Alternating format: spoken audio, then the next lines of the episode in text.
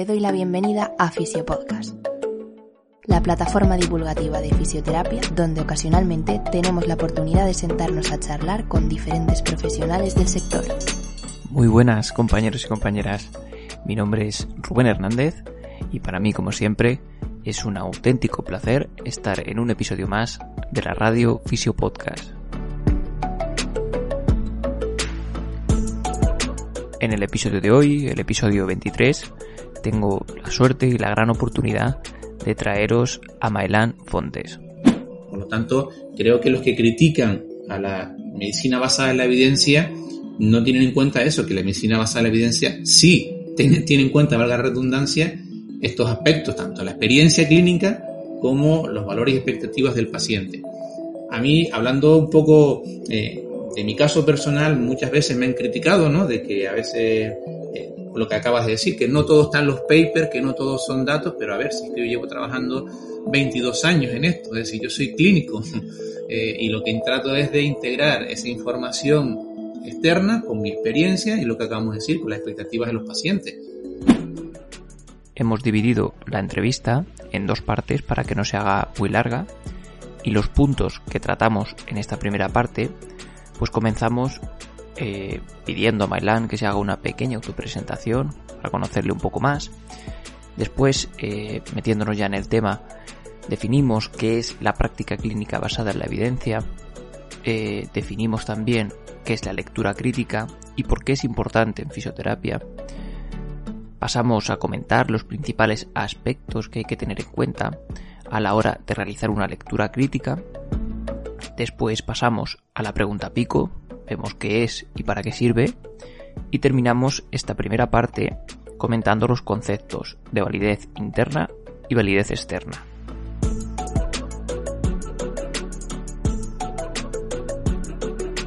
Desde aquí, un mensaje rápido para nuestro patrocinador, Fisiofocus, formación especializada en fisioterapia, para más información puedes buscarlos en su página web o en redes sociales. También desde aquí recordarte que puedes encontrarnos en el canal de Patreon, donde puedes realizar una donación y apoyar al proyecto. Agradecer al nuevo Patreon Carlos Morgade.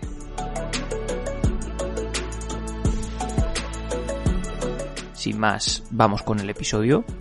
Espero que lo disfrutéis tanto como nosotros hicimos grabándolo y especialmente que saquéis algo en claro. También aprovecho para daros mucho ánimo en esta situación que parece que poco a poco empieza a estabilizarse, así que mucho ánimo y poco a poco que, saldremos de esta.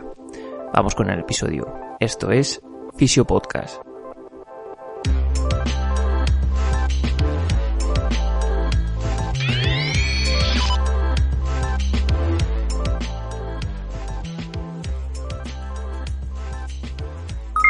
Muy buenas, Mailán, bienvenido al podcast. Hola Rubén, eh, muchas gracias por invitarme. Para mí es un honor estar en tu podcast donde ha habido profesionales de, de mucha talla. Bueno, Mailán, eh, cuéntanos un poquito quién eres, si te puedes hacer una pequeñita autopresentación. Sí, mi nombre es Maelán Fontes Villalba, eh, soy fisioterapeuta desde el año 98, donde eh, he trabajado como fisioterapeuta en una clínica privada desde entonces y posteriormente, eh, siempre me ha gustado las ciencias de la salud en general, eh, siempre me ha gustado el deporte y me gusta. Me interesé por la nutrición, eh, tanto la salud como el rendimiento. Hice un máster en nutrición humana y calidad de los alimentos. Y todo esto al mismo tiempo que seguía mi práctica clínica de fisioterapia. empecé un, un doctorado en nutrición, que todavía no he terminado, estoy ahí a tres cuartas partes aproximadamente y básicamente ese es mi historial, es decir, clínica de fisioterapia, investigación en fisioterapia y también en nutrición. No ejerzo, pero eh, es un tema que, me gusta mucho. Entonces, yo también algo de divulgación, bueno, bastante divulgación y nutrición durante tiempo. Y bueno, ese es más o menos mi resumen. ¿De dónde surge un poquito ese interés tuyo por, por la nutrición? Pues como te comenté, siempre me ha gustado la salud, el deporte, y creo que está muy ligado a la salud, la nutrición, creo que es algo importante para, para la salud. Si pensamos en enfermedades cardiometabólicas, yo creo que tiene un papel importante junto al ejercicio físico. Y como fisioterapeuta, pues la verdad es que siempre me ha interesado, eh, tanto el entrenamiento como la nutrición y el estilo de vida en general. Son cosas que me siempre me han interesado, tanto que te digo, hasta el punto de que estuve estudiando bastante, hice un máster con el objetivo de hacer un doctorado y nada, ahí estamos. Vale, pues por ir un poquito introduciendo el, tema de hoy, vamos a hablar un poco sobre la lectura crítica y, otros aspectos. Entonces, eh, ¿nos podrías describir un poco qué es la práctica clínica basada en la evidencia? ¿Y de qué principales pilares está compuesta? Sí, bueno, la definición eh, de Sackett es un uso consciente, explícito y juicioso de las mejores y más actuales evidencias o pruebas en la toma de decisiones sobre el cuidado de los pacientes. Esa sería la definición oficial. Esa definición deja eh, claro que la medicina basada en la evidencia no se trata solamente de números, de estadísticas y de artículos. No, tiene en cuenta otros aspectos como, por ejemplo, la experiencia clínica individual y también los valores y expectativas del paciente. Aunando todo eso, es decir, tanto la experiencia eh, clínica del profesional, los valores y expectativas del paciente, junto con la evidencia científica, se triangula toda esa información para dar la intervención más eficaz para cada paciente en cada momento. Y ahí tenemos también que tener en cuenta cosas como coste-beneficio. Si yo tengo una intervención que es ligeramente superior a la otra, pero cuesta mucho más dinero, a lo mejor si lo pones en la balanza no nos interesa. Y optaríamos por la intervención que es más barata, eh, aunque sea un poquito menos eficaz. Eso es algo que se suele siempre, o que yo he escuchado mucha crítica, más a la fisioterapia basada en la evidencia, como que, no, si es que no todo está los estudios, argumentos de ese tipo, eh, o no todo está los estudios, es que eh, yo he tenido ciertos resultados y demás, pero es lo que dices, al final la definición de fondo, dices, oye, es que yo no estoy descartando eh, la experiencia, que yo no estoy descartando las preferencias del paciente, si lo que se trata es integrar, ¿no? Exacto. Exacto. Eh, una cosa, como te acabo de decir, es lo que dicen los artículos, los ensayos controlados aleatorios, a doble ciego, con placebo, eh, que por cierto en fisioterapia es difícil de hacer, es obvio. Luego tenemos las revisiones sistemáticas y luego tenemos las guías de práctica clínica, donde ahí sí ya se tienen en cuenta estos aspectos, como es la experiencia del profesional o las expectativas y valores del paciente y de manera que tú al final haces un grado de recomendación fuerte o débil a favor o en contra de X intervenciones. Por lo tanto, creo que los que critican a la medicina basada en la evidencia no tienen en cuenta eso, que la medicina basada en la evidencia sí tiene, en cuenta, valga la redundancia, estos aspectos, tanto la experiencia clínica como los valores y expectativas del paciente. A mí, hablando un poco eh, de mi caso personal, muchas veces me han criticado, ¿no? De que a veces, eh, lo que acabas de decir, que no todos están los papers, que no todos son datos, pero a ver, si es que yo llevo trabajando 22 años en esto, es decir, yo soy clínico eh, y lo que trato es de integrar esa información externa con mi experiencia y lo que acabamos de decir, con las expectativas de los pacientes. Claro, es mucho más fácil solo basarte en tu propia experiencia mucho más sencillo y no, no, te hace pensar tanto. claro, y luego el riesgo de sesgo es enorme. Yo creo que los clínicos tendemos a olvidarnos de los pacientes que no mejoran o no vuelven y recordamos mucho más aquellos casos que han sido exitosos, aunque sean pocos, pero esos son los que recordamos y con eso nos quedamos. Y, y al final, pues, te da una idea sesgada de, de la realidad, muy, muy sesgada. Yo soy muy crítico con eso, con los que eh, a mí me funciona, eh, pues sí, claro, a mí también hay cosas que me funcionan, pero ¿cuánto hay de, es decir, cuánto funciona la intervención que has hecho y cuánto son las expectativas del paciente, el efecto placebo y todos esos factores? Pues no lo sabemos. Vale, pues por seguir un poquito la línea ya, eh, vamos a estar hablando sobre, el, sobre la lectura crítica de la evidencia. Entonces, ¿Podrías dar alguna definición de lectura crítica y sobre todo por qué es importante desde la fisioterapia y realmente desde cualquier profesión sanitaria? La lectura crítica es básica para tú entender qué estás leyendo. Es decir, eh, tenemos un ensayo controlado aleatorio, que es lo más frecuente, Eh, primero hay que saber si la metodología de ese estudio es correcta y cuando hablo de correcta lo podríamos definir eh, a grandes rasgos. Mm, la metodología debe estar claro exactamente qué han hecho, cómo lo han hecho, cuándo lo han hecho, de manera que se pueda replicar ese experimento en cualquier parte del mundo. Tiene que haber una transparencia total. Eso es un estudio donde metodológicamente está bien. Primero tienes que empezar por, ahí, por la transparencia. En el caso de la aleatorización, debe estar claro cómo se hizo. Utilizaste una función aleatoria con una form, con, perdón, con, el iPhone, que lo puedes hacer, la función random. Has utilizado una web, has utilizado eh, sobres opacos, es decir, cómo has hecho el proceso de aleatorización. ¿Quién lo ha hecho? ¿Quién estaba oculto a ese proceso? La persona que decide si una persona entra o no en el estudio, o sea, si cumple o no cumple los criterios de inclusión, sabe a qué grupo va a ser asignado ese paciente. Todo ese tipo de cosas son importantísimas para lo que se llama validez interna. Por lo tanto, eso es lo primero. Luego lo comentaremos un poquito más, profundizaremos un poquito más en todo esto. Sí, eh, por lo tanto, mm. dentro de lo que es la lectura crítica tienes que tener en cuenta eso. Primero, que haya transparencia y luego ver que hay una pregunta pico bien planteada, si quieres hablamos después, es decir, tiene que haber cuál es la población que voy a investigar, qué intervención quiero investigar, con qué la voy a comparar y cuál es el desenlace. Eso debe estar perfectamente reflejado en un ensayo controlado aleatorio. Perfectamente. Como dijimos antes, debe haber, eh, debe reportarse claramente cómo fue el proceso de aleatorización, cómo se hizo, quién, para que se pueda replicar y que sea todo transparente. Y luego ya pasaríamos a otros aspectos como eh, la recogida de datos, cómo se hacen, se utilizan métodos validados o no validados. Y luego, en cuanto al resultado, lo más importante es tener un desenlace primario, eso es súper importante, porque con base en ese desenlace primario se calcula el tamaño de la muestra del estudio. Un estudio, ¿por qué en un grupo hay 15 y 15 y no hay 27 y 27? Pues eso depende de unas fórmulas matemáticas que te dicen qué muestra mínima debes tener para que si hay una diferencia la puedas detectar a nivel estadístico. Y eso se hace con base en el desenlace primario. Por lo tanto, tú dices, bueno, yo eh, espero encontrar entre la intervención A y la intervención B una diferencia de tres puntos en la escala visual analógica. Por ejemplo, una desviación estándar X. Eso, con esa información, tú ya tienes un tamaño de la muestra.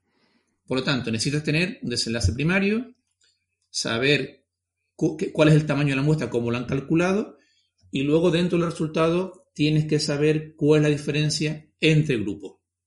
Cuando hablemos un estudio debemos tener reportado claramente entre A y B una diferencia de X, con una desviación estándar de X y unos intervalos de confianza. Fíjate que si tienes esa información, ya ni siquiera haría falta el valor de la P.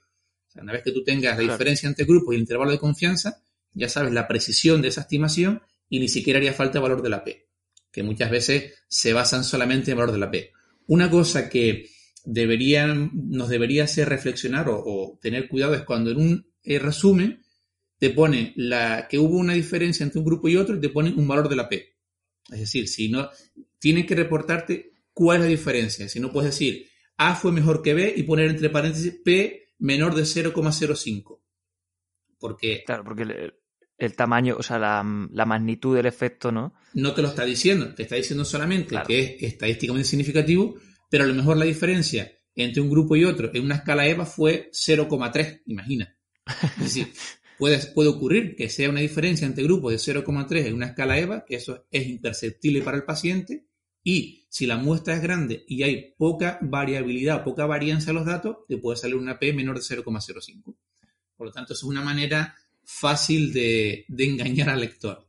Así que hay que tener en cuenta qué es estadísticamente significativo y qué es clínicamente relevante, como tú comentaste. Bueno, eh, siguiendo un poco así con la estructura de la lectura crítica, hay que tener, debería tener el artículo eso, una tabla de resultados donde se vea eh, la diferencia entre grupos con unos intervalos de confianza. Y luego puedes reportar 40.000 variables si tú quieres, lo que son desenlaces secundarios, que te sirven para generar nuevas hipótesis.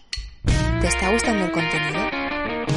Si es así, recuerda que puedes dejarnos tu me gusta y una valoración en iTunes. No te llevará más de dos minutos y ayudas a que Fisiopodcast, el podcast de la fisioterapia sin apellidos y conciencia, llegue a mucha más gente.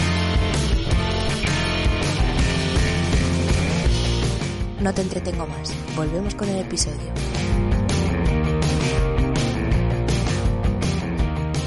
Pero el estudio debe tener uno o dos, vale, puede haber tres desenlaces primarios que son los que vas a testar y en torno a los que vamos a, jugar. Y luego ya puedes evaluar diferente. Y finalmente tenemos la discusión y conclusiones donde tú tienes que ver que hay una coherencia entre eh, las conclusiones que sacan los autores y los resultados. Si tú ves que el autor concluye de una forma muy vehemente que queda demostrada su hipótesis y ocurre lo que hablamos antes, que hay una diferencia de 0,3 en la escala EVA y un valor P de 0,05, ves que no hay coherencia entre esos datos y lo que está eh, reportando los autores. Y en cuanto a lo que sería la discusión, lo que tenemos que ver es que se combinan los resultados de ese ensayo con otros ensayos. De manera que lo habitual es decir, bueno, nosotros hemos encontrado esto, pero el equipo de fulanito y menganito no encontraron esto. ¿Por qué no lo encontraron? Eso sería la discusión. Entonces, la discusión debería aflorar, por así decirlo, todos los estudios parecidos a ese.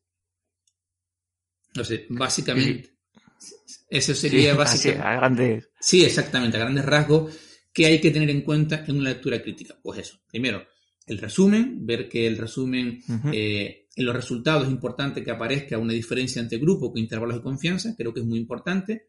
Una introducción del tema donde plantea una hipótesis una pregunta pico, o sea, población, intervención, comparación y desenlace, eh, que los métodos quede totalmente claro y transparente qué han hecho, cómo lo han hecho, para que se pueda replicar el experimento, un desenlace primario, un cálculo de la muestra y luego el resultado que esté reportado ese desenlace primario, diferencia entre grupos con sus intervalos de confianza. A grandes rasgos lo que habría que ver. Y una cosa muy interesante, y se van a llevar muchas sorpresas, es ver el registro del protocolo. Normalmente, ya hoy en día, cuando tú envías a una revista un artículo sobre un ensayo controlado aleatorio, te piden un número de registro del protocolo. ¿Qué es esto? Pues tú previamente a hacer nada, a tocar un paciente, debes escribir el protocolo de qué vas a hacer, cómo lo vas a hacer, es decir, describir todo de una manera muy precisa. Y ahí deben estar esos desenlaces primarios. Yo lo que hago siempre es cojo el registro del protocolo, lo más habitual es registrarlo en Clinical Trials, es un NST, habitualmente empieza NST y una retaíla de números, lo copia, ir a la web de Clinical Trials, pegar ese número de registro y ver cuáles son los desenlaces primarios registrados en el protocolo y comprobar que coinciden los que están registrados con los que están reportados en el artículo. Que es donde te lleva la sorpresa, ¿no? Se llevarán muchas sorpresas, porque eso se llama sesgo de reporte. Hay ocasiones donde eso es de forma intencionada.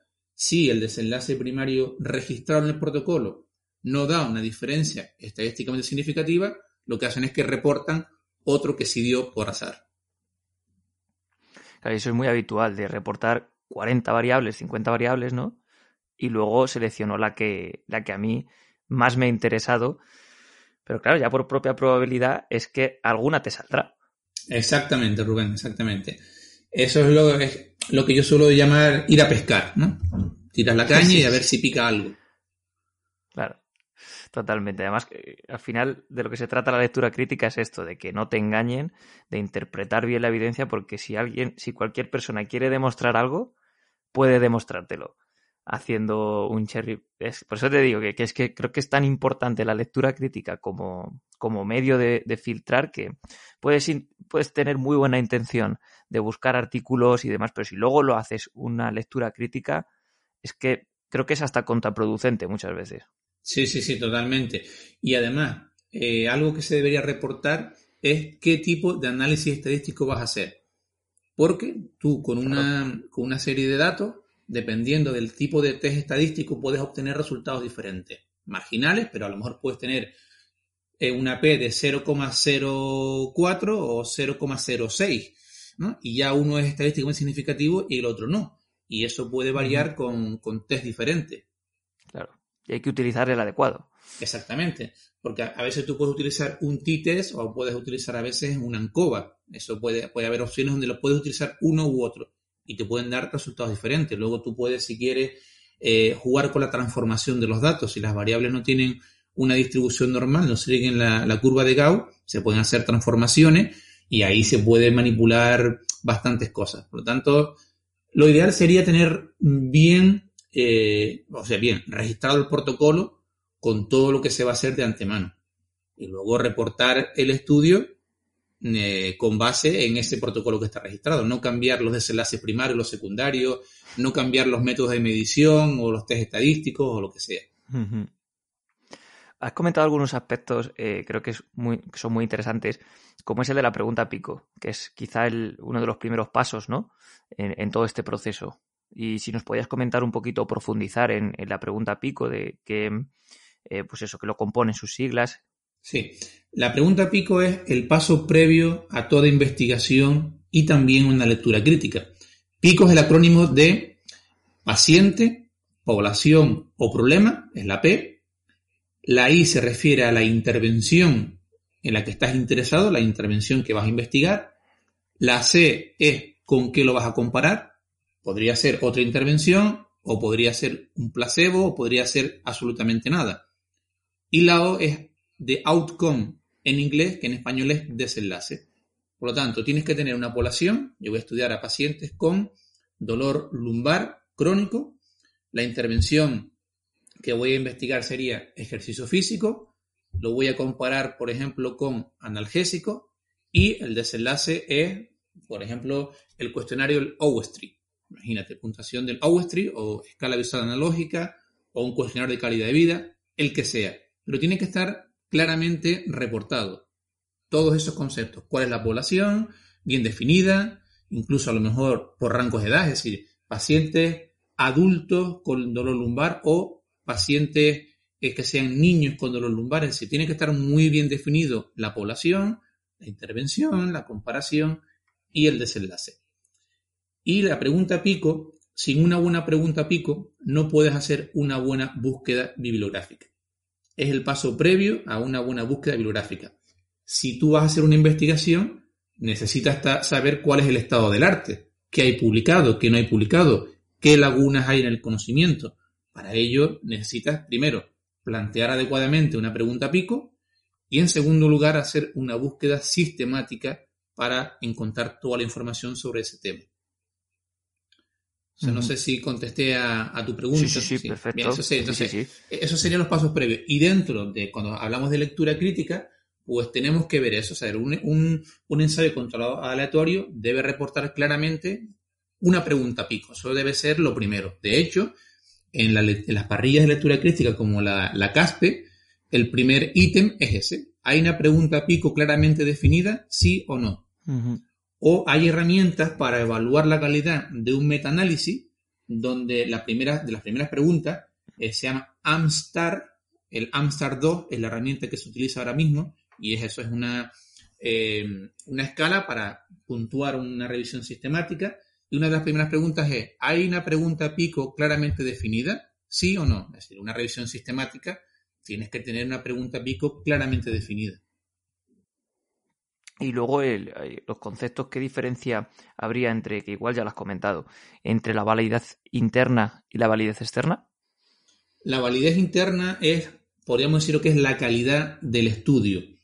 Y podemos utilizar para ello escalas como la escala Pedro, donde son 11 ítems, aunque puntúan solamente del 2 al 11, el primero no, puntúa, y te da una puntuación del 0 al 10. A partir de 6 significa que el estudio tiene una calidad buena para considerar que tiene buena calidad. Eso es la validez interna, que es lo que habíamos hablado hasta hace poco, es decir, eh, si la metodología es adecuada, si, han, eh, si tiene un desenlace primario, si han hecho un cálculo de la muestra, si hay sesgo de reporte, eh, si el que decide si un paciente entra o no en el estudio sabe a qué grupo va a ser asignado o no, o sea, si, hay una ocultación de la asignación, todo eso te da la validez interna para tú tener confianza en los resultados. Cuanto más puntuación tenga la escala Pedro de un estudio, más confianza vamos a tener en esos resultados. Y luego, la validez externa es ver si esos resultados son aplicables a, mi, a mis pacientes. Porque, aunque parezca obvio, hay que recalcar que un estudio es una muestra de una población diana, que en teoría debería ser representativa, pero no siempre lo es. Y eh, eso, la validez externa es ver si dentro de los criterios de inclusión son pacientes de mi edad, y a lo mejor no es mi, el sexo con el paciente que yo eh, trato diariamente, a lo mejor son, eh, es un estudio en hombres y yo trato solamente a mujeres, por poner un ejemplo, o no tienen la edad, o no tienen las comorbilidades que tienen mis pacientes, a lo mejor son pacientes sanos, pero yo trato con pacientes que tienen problemas cardiometabólicos, por lo tanto los resultados de ese estudio o revisión sistemática no los puedo exportar a mis pacientes. Eso sería la validez externa. Hasta aquí el podcast de hoy. Si te ha gustado el contenido y crees que puede servirle a más gente, se agradece que lo compartas. Te recuerdo que para estar al tanto de futuros episodios, puedes seguirnos en redes sociales y suscribirte a nuestra lista de correos en www.rubenhfisio.es. Gracias por tu tiempo y nos vemos en el próximo.